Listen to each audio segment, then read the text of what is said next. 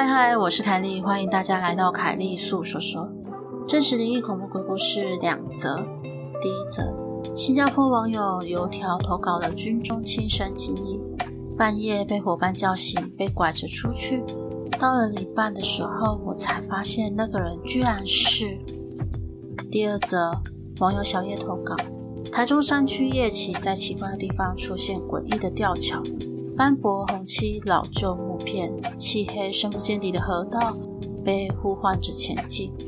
希望你的耳朵能带你感受到毛骨悚然的氛围。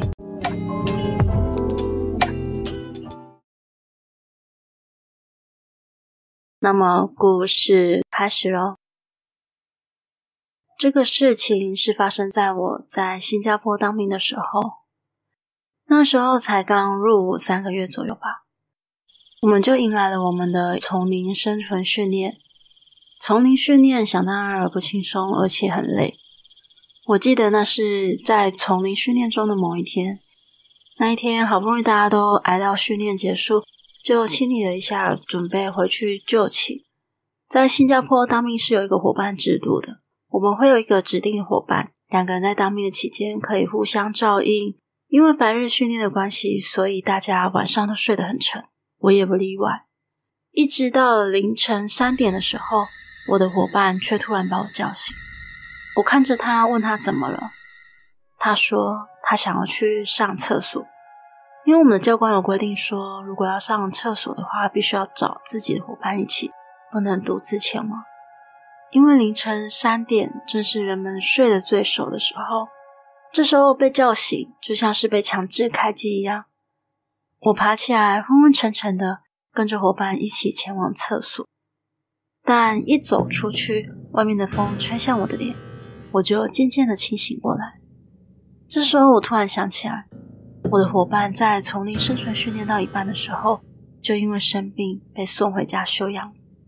想到这里，我才惊觉，我的伙伴不应该在这里啊！这时候，我直直盯着前面伙伴的背影。我很确定这个人是假冒，他不应该在这里。这个人到底是谁啊？我的手心都冒出汗来。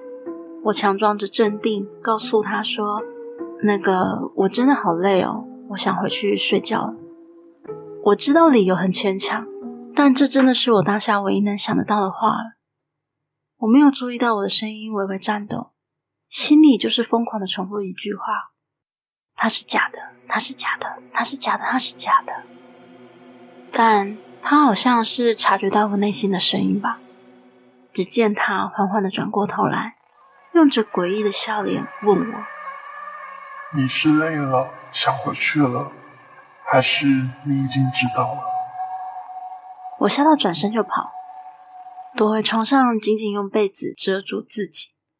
之后那个人都没有再出现。就这样，我在床上挨到了天亮，也没有再发生奇怪的事情了。直到丛林生存训练结束，我都没有再遇过那个人了。我也没有跟别人谈起这件事情。至今，我仍然怀疑那个晚上究竟是我的一场梦，还是是真实发生过的呢？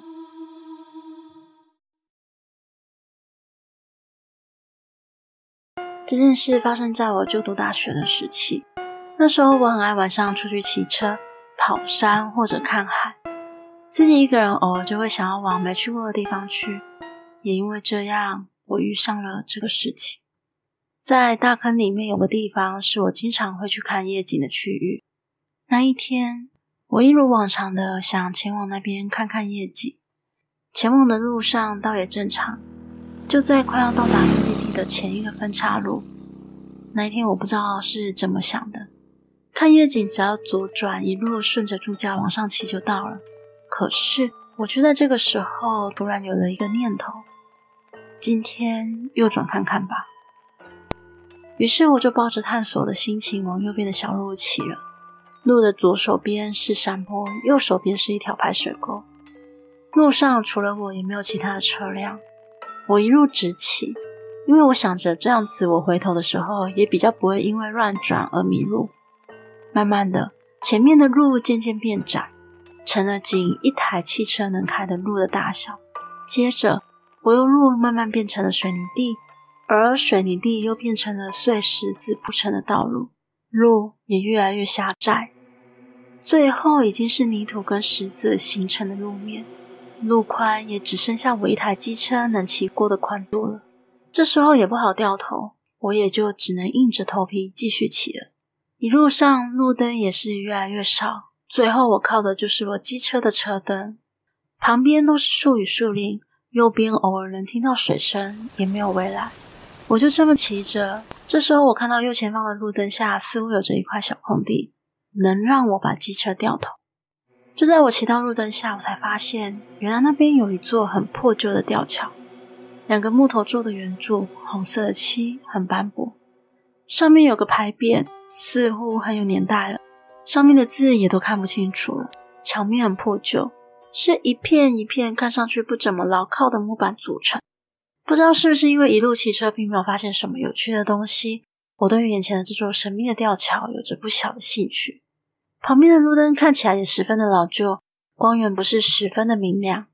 于是我开始试着用机车的车灯，想看看桥对面通往哪里。不过车灯太弱了，看不见什么。桥的另一端依旧处在黑暗中。此时，我脑中有个念头冒了出来：要不我干脆走过去看看吧。就在我准备付出行动的时候，我却突然像是清醒了一样。这个桥看不到对面，也看不到下面。我如果默默然的走上去，应该十分危险吧。我的惧高症也在这个时候发挥了作用。突然，我就打消了走过去一探究竟的念头。找一天白天再过来吧，至少对周围比较有把握。想完，我就调转机车回头离开了，一路顺利的回家。隔天我也忘记这回事了。就在几天后的早上，我又突然想起了这座神秘的吊桥。想着想着，我又往山上出发了。一样到了岔路口，我便往右边骑了。骑着骑着，过了一段路之后，我开始困惑了起来，因为四周环境似乎和那晚的景色不太一样。但我明明记得那天的路况啊！不管我怎么骑，不管是路面的改变，又或者是那个神秘的吊桥，我都再也没有找到了。后面，每当我跟朋友说起这件事，他们总说我是不是在晚上去了什么别的空间，一样的路，而我却骑得跟别人不一样。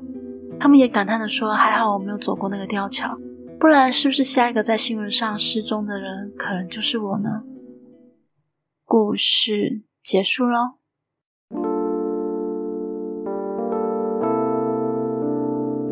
今天的节目就到这里喽，欢迎在 First Story 的留言区留言给我，也可以到 YouTube 或是 FB 粉专找我。下次你想听听什么故事呢？我们下次见喽。